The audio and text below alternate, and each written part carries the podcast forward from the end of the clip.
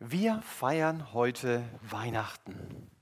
Und mit dem heutigen Gottesdienst beschließen wir auch die Themenreihe Fürchte dich nicht. Die hat uns ja durch den Advent begleitet. Wir haben uns verschiedene Gründe angesehen, warum wir als Christen uns nicht zu fürchten brauchen. Das ist ja eine sehr bewusste Entscheidung zu sagen, ich will mich nicht fürchten. Vor allen Dingen dann, wenn die Angst versucht, mich eben doch in ihren Griff zu bekommen. Und der Grund, mich von der Zuversicht und nicht von der Furcht bestimmen zu lassen, ist ja nicht, dass ich mir selbst immer wieder einrede, ich will mich nicht fürchten, ich will mich nicht fürchten, ich will mich nicht fürchten. Das bringt mich nicht wirklich so weiter. Nein, ich darf auch in schwierigen Situationen, und das ist ja gerade so entscheidend, mit Zuversicht in meinem Leben unterwegs sein, weil ich weiß, mein Gott hat mich erlöst. Er ist mit mir. Und deshalb muss ich mich auch nicht vor den Dingen fürchten, vor denen Menschen, die unabhängig von Gott leben, sich zum Beispiel fürchten. Und ich weiß, mein König kommt wieder und ich werde ihn sehen. Das waren einige der Themen, ihr habt sie erkannt, mit denen wir uns während der Adventszeit beschäftigt haben. Das waren alles Gründe, warum wir uns eben nicht mehr fürchten müssen, warum die Angst uns nicht in den Griff bekommen darf. Und heute geht es ums Thema, ich muss mich nicht fürchten, weil Gott mein Heil ist. Also ganz passend zu Weihnachten. Mir ist etwas passiert in der Vorbereitung der Predigt, das passiert mir fast nie, aber diesmal ist es mir passiert. Ich habe mich schon vorbereitet, war schon eine ganze Weile in der Vorbereitung unterwegs und dann dämmerte es mir und ich habe gedacht, du, da ist doch wahrscheinlich ein vorgeschriebener Text für den 25. Ich habe gedacht, ja, das ist ja ein Festgottesdienst, da gibt es ja keinen Text und richtig, es gab einen. Also ich werde das Thema wählen, aber einen anderen Text. Also wahrscheinlich hat von euch sowieso keiner den Predigtplan gelesen. Wir werden alle hinstürmen nachher und schauen, welcher Text war es dann eigentlich.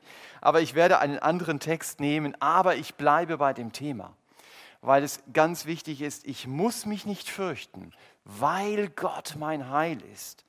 Ich lese dazu die bekannten Verse aus Titus 2, Vers 11 bis 14. In der Vorbereitung war ich nämlich schon. Titus 2, 11 bis 14.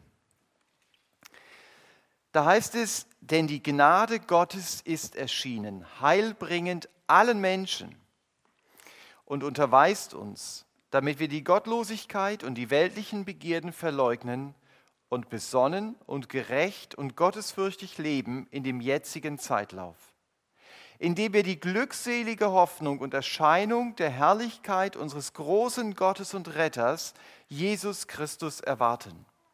Der hat sich selbst für uns gegeben, damit er uns loskaufte von aller Gesetzlosigkeit und sich selbst ein Eigentumsvolk reinigte, das eifrig sei in guten Werken. Ich habe diese Verse mit drei ergänzenden Überschriften aufgeteilt. Die erste Überschrift heißt, fürchte dich nicht, weil Gott dein Heil ist, da er deine Vergangenheit geklärt hat. Da beschäftigen wir uns damit.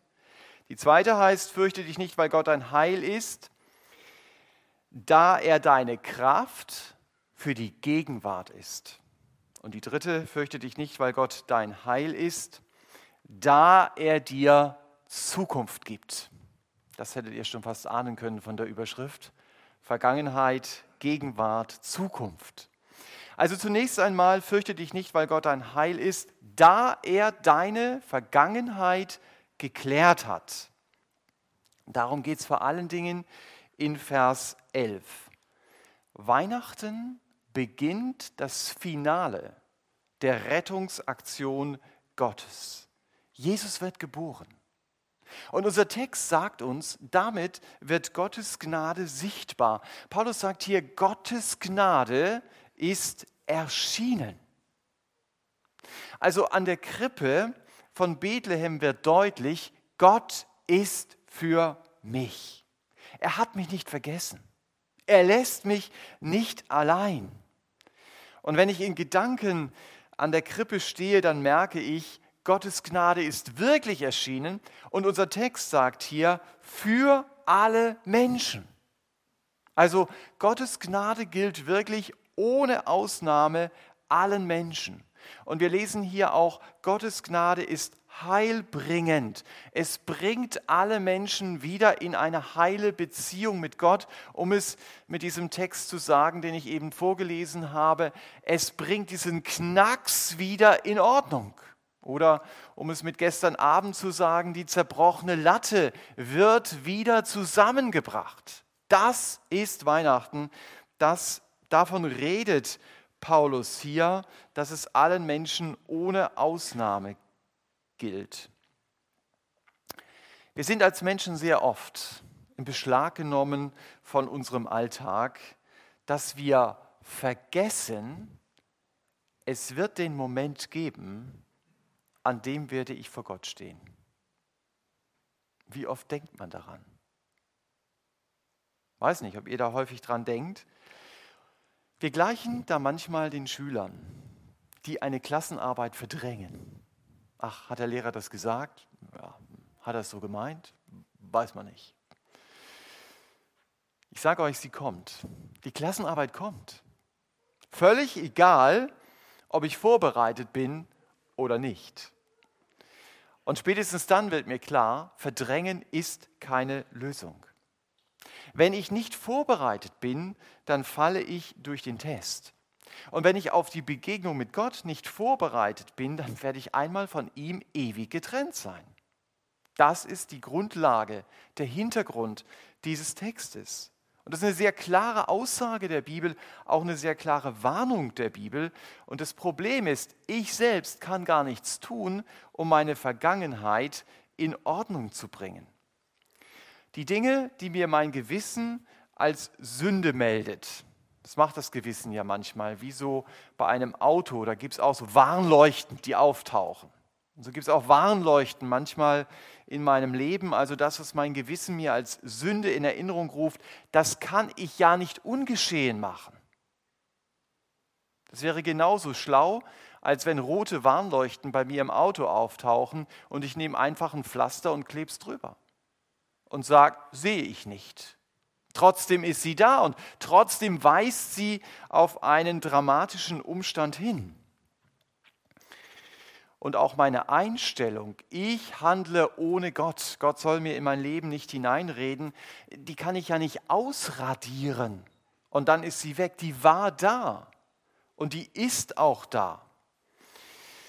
Und diese Einstellung und diese Taten, die trennen mich von Gott schon jetzt. Und sie werden auch in der Ewigkeit wie eine Mauer zwischen mir und Gott stehen.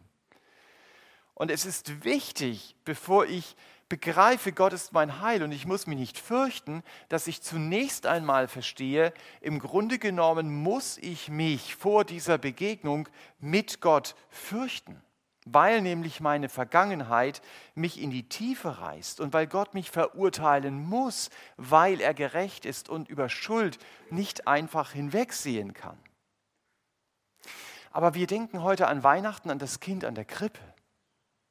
Und dieses Kind in der Krippe, das bringt mir eine gute Nachricht. Das bringt mir die Nachricht, Gott will meine Vergangenheit klären.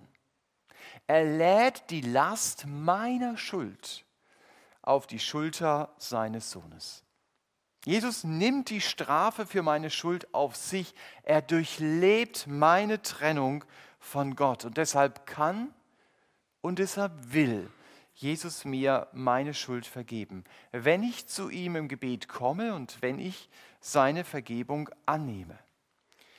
Und meine Schuld ist ausgelöscht, wenn ich Gottes Vergebung angenommen habe. Auch wenn es natürlich noch Ereignisse aus meiner Vergangenheit gibt, die mal rein gedanklich in die Gegenwart hineinwirken. Gott ist mein Heil da er meine Vergangenheit geklärt hat. Und deshalb brauche ich mich nicht mehr zu fürchten vor dieser Begegnung mit Gott. Meine Anklage gibt es nicht mehr, wenn ich mit Gott unterwegs bin. Jesus hat meine Schuld bezahlt mit seinem Leben. Das heißt, ich bin schuldenfrei. Das ist die Nachricht, mit die mit Weihnachten beginnt. Und wenn ich zu Gott umgekehrt bin, wenn er der Herr meines Lebens geworden ist, dann ist meine Vergangenheit geklärt. Punkt. Es macht manchmal auch Leuten, die mit Jesus unterwegs sind, immer wieder Mühe, dass man diese alten Dinge rausholt. Lass es da, wo es ist. Wenn es vergeben ist, dann ist es vergeben. Gott ist mein Heil. Er hat meine Vergangenheit geklärt. Das ist die Gewissheit, von der die Bibel redet. Das ist auch die Gewissheit, nach der die Religionen sich sehnen. Das Baden im Ganges, der Rosenkranz, die Pilgerfahrt nach Mekka, die haben doch ein gemeinsames Ziel. Und dieses Ziel ist, die Gewissheit zu bekommen, die Schuld aus meiner Vergangenheit ist bei Gott ausgelöscht. Aber ich werde diese Gewissheit nicht über diese ähm, Gegebenheiten bekommen, nicht durch meine Leistung. Ich bekomme sie nur, wenn ich begreife, was das Thema heute Morgen ist. Gott ist mein Heil. Wenn ich das begreife, Gott ist mein Heil, dann kann meine Vergangenheit wirklich gelöst werden. Er bringt mir das Heil durch den, der in Bethlehem erschienen ist, also der geboren wurde, und durch ihn ist passiert, was hier steht. Gottes Gnade ist sichtbar geworden. Gnade heißt, Gott gibt mir nicht das, was ich verdient habe, sondern das, was ich nicht verdient habe. Und das ist die Beziehung zu ihm. Und diese Beziehung kann ich nur bekommen, weil er Jesus das gibt, was der auf gar keinen Fall verdient hat. Die Verse, die wir jetzt angeschaut haben, die reden ja aber nicht nur von einem Start eines Lebens mit Gott. Es geht hier auch um den Alltag. Wenn ich mit Gott unterwegs bin. Und deshalb heißt meine zweite Überschrift, Fürchte dich nicht, weil Gott dein Heil ist, da er deine Kraft für die Gegenwart ist. Fürchte dich nicht, weil Gott dein Heil ist, da er deine Kraft für deine Gegenwart ist. Gottes Gnade ist in Jesus sichtbar geworden und sie bringt mir nicht nur das Heil, um die Schuld aus meiner Vergangenheit zu klären. Gottes Gnade gibt mir auch die Kraft, in meinem Alltag heute mit Jesus zu leben. Ich kann mich daran erinnern, ich habe diese Verse mal auswendig gelernt, Bibelverse, ja, also immer wieder vor mich hergesagt und äh, auswendig gelernt und ich hatte sie schon oft aufgesagt für mich selber. Ich weiß noch ungefähr, wo ich stand, aber Mensch, was steht da eigentlich? Also du kannst es lernen und auswendig können und dann ratterst du es runter und dann gab es den Moment, wo ich begriffen habe, hey, was lerne ich hier eigentlich? Es ist Gottes für mich sein, durch das ich die Kraft habe, meine Gottlosigkeit und meine weltliche Lust zu verleugnen. Ich habe sonst immer gedacht, muss ich anstrengen oder so. Aber dieser Vers hat einen ganz anderen Ansatz. Es ist nicht Gottes Drohen und schon gar nicht meine eigene Power und auch nicht die Angst vor Gottes Strafe, warum ich Nein zu manchen Leidenschaften vielleicht sagen kann, die in mir geweckt sind. Paulus sagt hier, ich sage Nein zu diesen Dingen, weil ich gepackt bin von Gottes Gnade. Man sagt so oft, ja, und denk daran, was dir einmal blüht oder so in der Richtung. Nein, es geht um Gnade. Die Gnade ist hier in diesem Vers die Motivation, weil Gottes Gnade erschienen ist, sagt Paulus. Deshalb kann ich mich verleugnen. Gott schenkt mir die Kraft, zur Sünde Nein zu sagen. Und wenn ich etwas verleugne, dann sage ich, es ist nicht da. Also es gibt es ja manchmal im Büro, das sollte man nicht tun und das darf man nicht tun, aber wenn jemand sagt, sagen Sie, ich bin nicht da, dann lässt er sich verleugnen. Er ist da, aber er lässt sich verleugnen. Verleugnen ist auch, ich spüre, da ist etwas in mir, aber ich halte die Tür zu.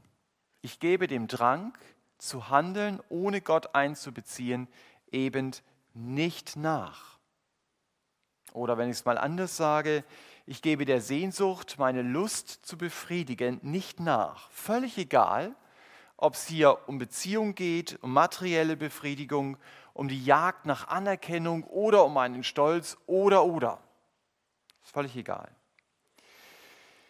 Ich wünsche mir, dass dieses Staunen über Gottes Gnade mich wirklich dazu motiviert, andere Kräfte in mir überwinden zu können, die mich zur Sünde hinziehen und die mich zum Mittelpunkt machen wollen und nicht Gott. Wenn ich mich mit Gottes Gnade beschäftige, dann sollte es mir wie dem Baby gehen. Manchmal, manche Babys halten etwas in der Hand und dann halten sie es ganz fest. Und wenn du es dann aus der Hand nehmen willst, dann ist es gar nicht so einfach. Dann musst du mit dem Finger beginnen und dann machst du die nacheinander auf. Aber es gibt eine viel einfachere Lösung, wie Babys das, was sie in der Hand halten, loslassen. Du musst ihnen einfach nur was anderes zeigen. Und du wirst erleben, wenn du ihnen dann was anderes zeigst, dass sie das loslassen und danach greifen. Und eigentlich macht es dieser Text deutlich. Er sagt, es soll nicht darum gehen, dass du krampfhaft an manchen Dingen festhältst, von denen du meinst, dass sie dir Glück geben. Paulus zeigt hier die Gnade. Er sagt, hey, greif nach diesem Größeren. Und wenn du nach diesem Größeren greifst, wenn du wirklich das verstehst, was Gott dir anbietet, dann wirst du das andere automatisch fallen lassen. Gottes Gnade motiviert mich, meine Hand aufzumachen und das, was drin ist, fallen zu lassen. Gott möchte mir die Wand nicht mit Gewalt aufmachen. Er zeigt mir Jesus und seine Gnade und er wünscht, dass ich davon fasziniert bin. Gott wird für mich Mensch. Daran denken wir heute Morgen. Es gibt nichts Größeres. Und dass Jesus Mensch wird, das soll mir helfen, falsche Dinge, die ich festhalte, fallen zu lassen. Aber nicht nur das. Gottes Gnade will mir auch helfen, so lesen wir es auch in diesem Text, anders zu leben. Paulus sagt hier, Gottes Gnade will dir helfen, besonnen, gerecht und gottesfürchtig zu leben. Gottes Gnade hilft mir also, besonnen zu sein. Besonnen heißt, nicht impulsgesteuert. Manchmal auch zu warten, bis ich reagiere. Erst zu beten und zu überlegen, welche Reaktion ehrt Gott jetzt am meisten. Besonnen zu sein ist ein ganz entscheidendes Kennzeichen geistlicher Reife. Ich lasse mich nicht von meinen ersten Impulsen steuern gerade wenn ich mich aufrege, ist das eine gute Gelegenheit zu schauen, ist da wirklich auch die Kraft da, besonnen zu reagieren. Und es ist eine gute Gelegenheit, gerade wenn es Situationen gibt, die mich aufregen, Gottes Gnade zu erleben. Dass er sie mir schenkt, besonnen reagieren zu können und eben nicht nach meinen Impulsen zu handeln. Übrigens, Gott hat auch nicht nach seinen Impulsen gehandelt. Wenn Gott nach seinen Impulsen gehandelt hätte, dann hätte er Jesus ganz sicher nicht geschickt. Das war das Schwierigste, das Liebste, was er gegeben hat, weil er uns so sehr geliebt hat. Er hat sehr besonnen, aber auch sehr bestimmt gehandelt. Ein zweiter Punkt, den Paulus nennt, ist, Gottes Gnade will mir helfen, gerecht zu handeln. Das ist so ein zweiter Punkt der Veränderung, unparteiisch zu handeln, nach Gottes Maßstab zu handeln. Wenn Gottes Wort mein Maßstab ist, dann ist meine Grundlage nicht die Maxime, was hilft und dient mir jetzt am meisten. Ich möchte wirklich gerecht handeln. Und ich finde es, find es äh, spannend, dass das Staunen über Gottes Gnade in mir bewirkt, dass ich gerecht handeln darf. Das Kind in der Krippe ist nicht nur meine Gerechtigkeit vor Gott, es ist viel mehr. Das Kind bewirkt, dass Gottes gerechtes Wesen in meinem Leben immer mehr sichtbar wird. Also Leute werden mit Bestechungsgeld bei dir nichts. weil es dir darum geht, ich möchte gerecht handeln. Das heißt, es geht mir auch nicht darum, den anderen auszunutzen und ich mache auch nicht die Sympathie zu jemandem als Grundlage meiner Entscheidung. So nach dem Motto, wenn du mir sympathisch bist, dann bekommst du natürlich bestimmte Dinge, natürlich, und wenn nicht, dann hast du halt Pech gehabt. Das ist nicht Grundlage gerechten Handelns. Und Paulus, er verweist auf Gottes Gnade und sagt, schau dir die Gnade Gottes an, das wird dich motivieren, gerecht zu handeln. Und manchmal gibt es so Situationen, wo ich merke, wow, aber die Sympathie, die ist da schon ziemlich stark. Dann ist es manchmal hilfreich, ich nehme mir jemand anders mit dazu, dass wir gemeinsam entscheiden. Das ist so eine Art Selbstschutz dass es doch nicht die Sympathie meiner Grundlage, meine Grundlage ist, sondern das gerechte Handeln. Ich hole mir jemanden ins Boot, der mir hilft, die Entscheidung zu treffen. Als dritten Punkt, wie Gott mein Heil ist, da er meine Kraft für die Gegenwart ist, lesen wir in unserem Text, Gottes Gnade will mir helfen, gottesfürchtig zu leben. Gottesfürchtig lebt der, der sich dessen bewusst ist, Gott kennt meine Situation und ich will jetzt so handeln, dass er sich über mich freuen kann. Also Gott ist in meinem Denken ständig präsent. Er ist da und die Entscheidungen, die ich treffe, die treffe ich in der Abhängigkeit von ihm, egal was ich tue. Und mein Ziel ist, er soll sich über meine Entscheidung freuen. Dieses gottesfürchtige Leben ist nicht motiviert durch Druck. Pass auf, kleines Kind, der Vater im Himmel sieht herab auf dich. Davon nicht, sondern in diesem Text ist es motiviert durch Gottes Gnade. Und Gottes Gnade wird sichtbar durch mein Handeln, durch die Werke. Deshalb möchte ich an dieser Stelle den 14. Vers damit hineinnehmen, gedanklich. Denn dort steht, wir gehören zu Gott und wir sollen daran erkannt werden, wir sind eifrig in guten Werken. Also das wird sichtbar auch, mein gottesfürchtiges Leben. Diese guten Werke sind nicht dafür da, um Bonuspunkte bei Gott zu bekommen. Sie sind auch nicht dafür da, dass ich damit angebe. Ich tue gute Werke, weil ich selber Gottes Gnade erlebt habe. Und diese Gnade gebe ich weiter, indem ich anderen Gutes tue. Und das Beste, was ich ihnen geben kann, ist natürlich das Evangelium. Aber, und das ist ein Geheimtipp, es ist auch nicht verboten, Leuten einfach Gutes zu tun. Einfach weil sie Menschen sind. Und Gott Menschen Gutes tut. Menschen, äh, Gott liebt es, Menschen das zu geben, was sie nicht verdient haben. Das müssen wir uns manchmal wieder neu sagen lassen. Ich habe es nochmal nachgelesen in Matthäus 5, Vers 45.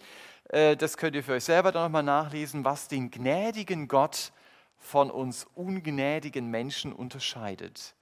Gott bringt es fertig, haltet euch fest, jeden Tag über Ungerechte, die werden in der Bibel so bezeichnet, seine Sonne aufgehen zu lassen. Jeden Tag, damit sie sehen können. Den hätten wir schon lange die Sonne abgestellt, oder? Äh, und was er noch tut, ist, dass er den Bösen Regen gibt damit ihre Pflanzen auf ihrem Feld besonders gut wachsen. Womöglich noch besser als auf den Feldern der Gerechten, die mit Gott unterwegs sind. Denn die sollen ja lernen, mit Problemen umzugehen. Das haben wir am Sonntag gehört. Ist nicht immer so, aber Gott schenkt in seiner Gnade Dinge, ich glaube, das würden wir von unserem Naturell her nicht machen. Gott tut Bösen äußerlich Gutes, um ihnen was zu zeigen. Ich bin gnädig. Ich bin ganz anders als du. Natürlich wird dieses Handeln Gottes dann oft anders interpretiert. Dass Leute sagen, ja siehst du, es passiert ja gar nichts. Und es gibt äh, manche Bibelstellen, die davor warnen und sagen, bitte schätze das nicht falsch ein, interpretiere das nicht falsch. Es ist Gottes Gnade, die dir hier gute Dinge zukommen lässt in deinem Leben. Man kann das praktisch umsetzen, wenn man den 14. Vers ernst nimmt, dass man sich überlegt, welche guten Werke könnte ich denn den unsympathischen, den mir unsympathischen Menschen diese Woche tun, um Gottes Gnade sichtbar werden zu lassen. Denn darin wird auch und vor allem Gottes Gnade sichtbar. Und ich soll es nicht nur überlegen, mach's einfach. Mach's einfach, dass du diese Werke umsetzt. Tu das, was Gott gefällt. Und manchmal gefallen Gott Sachen, die gehen mir gar nicht leicht von der Hand. Bösen Menschen Gutes zu tun, das ist nicht unsere leichteste Übung. Und dazu brauche ich Gottes Kraft. Aber genau da darf ich sie auch erleben. Als ich diesen Vers las, da habe ich dann im Hintergrund, war mir so, als ob ich Paulus motivierende Stimme aus Römer 12 herüberrufen höre, lass dich nicht vom Bösen überwinden, sondern überwinde das Böse mit Gutem. Das ist genau der gleiche Gedanke. Leute, aber das ist nicht so einfach, es ins kleine Einmaleins des Alltags zu übertragen. Aber es ist möglich. Weil hier die Kraft steht. Hier steht, dass Gott mir seine Gnade geschenkt hat. Da wird Kraft des Evangeliums deutlich. Das andere, das kann jeder. Gottes Gnade wird in meinem Alltag auch sichtbar, wenn ich anderen vergebe. Ich sage, ich vergebe dir, ich trage dir deine Fehler nicht nach. Und wenn Folgen daraus entstanden sind, was du mir angetan hast, dann, dann trage ich das selber und ich versuche dir auch bei deinen Problemen zu helfen. Also das sind alles praktische Auswirkungen von Gottes Gnade. Wir, wir sagen das so schnell, Gottes Gnade. Paulus macht es sehr konkret. Es bedeutet, dass ich besonnen, gerecht und gottesfürchtig lebe. Ja, und dann kommt Paulus zu einem dritten Punkt. Der dritte Punkt heißt, fürchte dich nicht, weil Gott dein Heil ist, da er dir Zukunft gibt. Fürchte dich nicht, weil Gott ein Heil ist, da er dir Zukunft gibt. Paulus sagt in Vers 13, wir warten auf die Erscheinung unseres großen Gottes und Retters. Dieser Satz hat bei Theologen schon manche Diskussion ausgelöst. Spannender Satz. Wovon redet Paulus hier? Redet er hier von der einen Person Jesus Christus, den er als Retter und großen Gott vorstellt? Oder redet der Apostel Paulus hier von zwei Personen? Redet er hier über den Vater als den großen Gott und von Jesus Christus als dem Retter?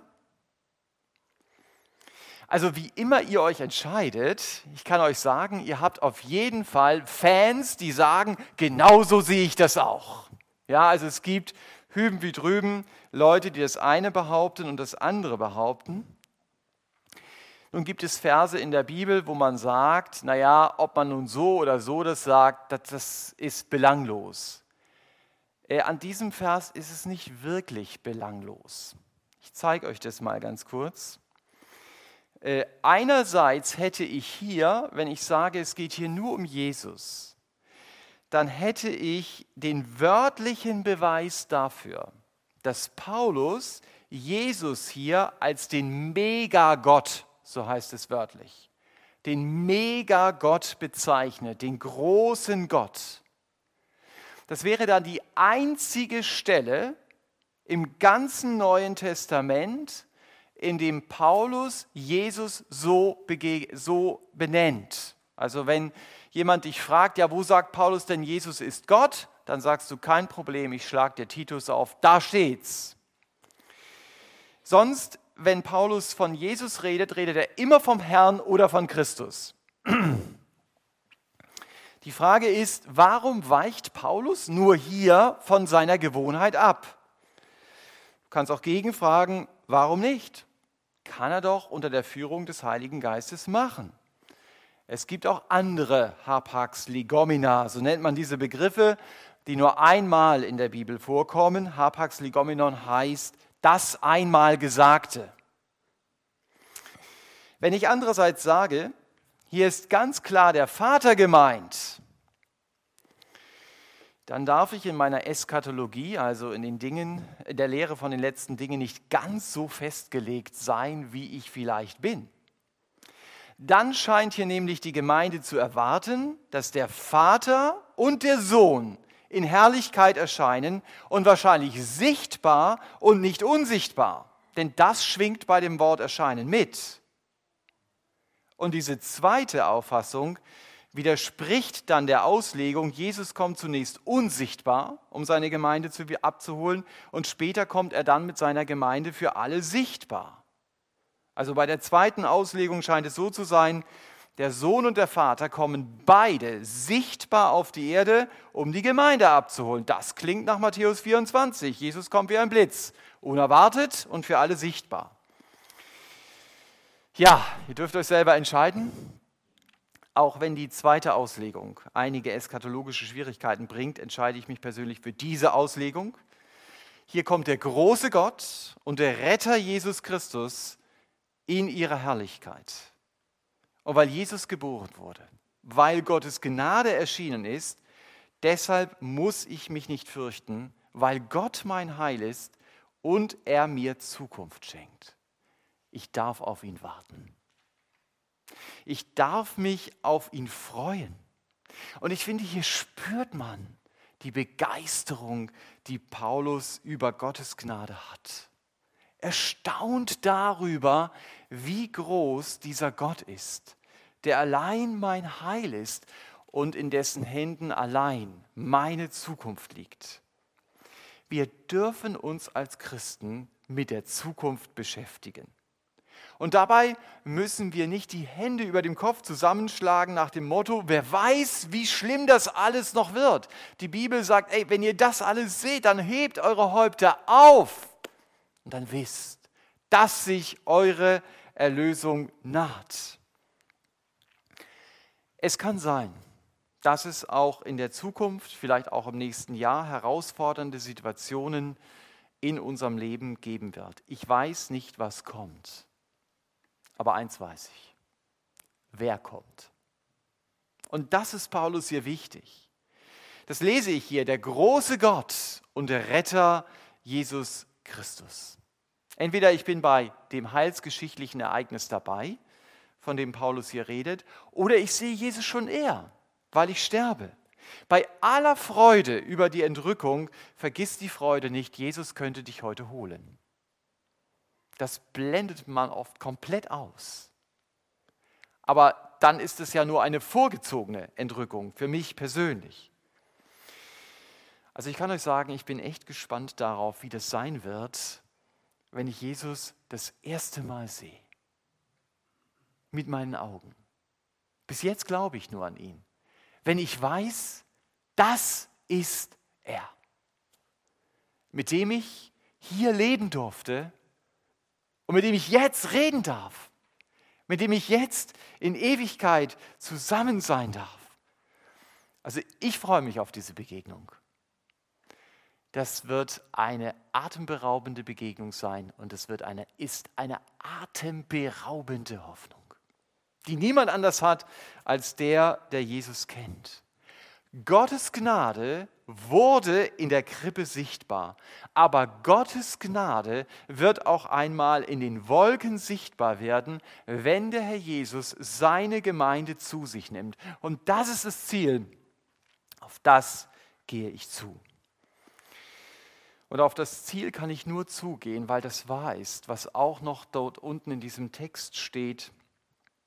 Der Jesus hat sich selbst für mich gegeben und ich gehöre zu ihm.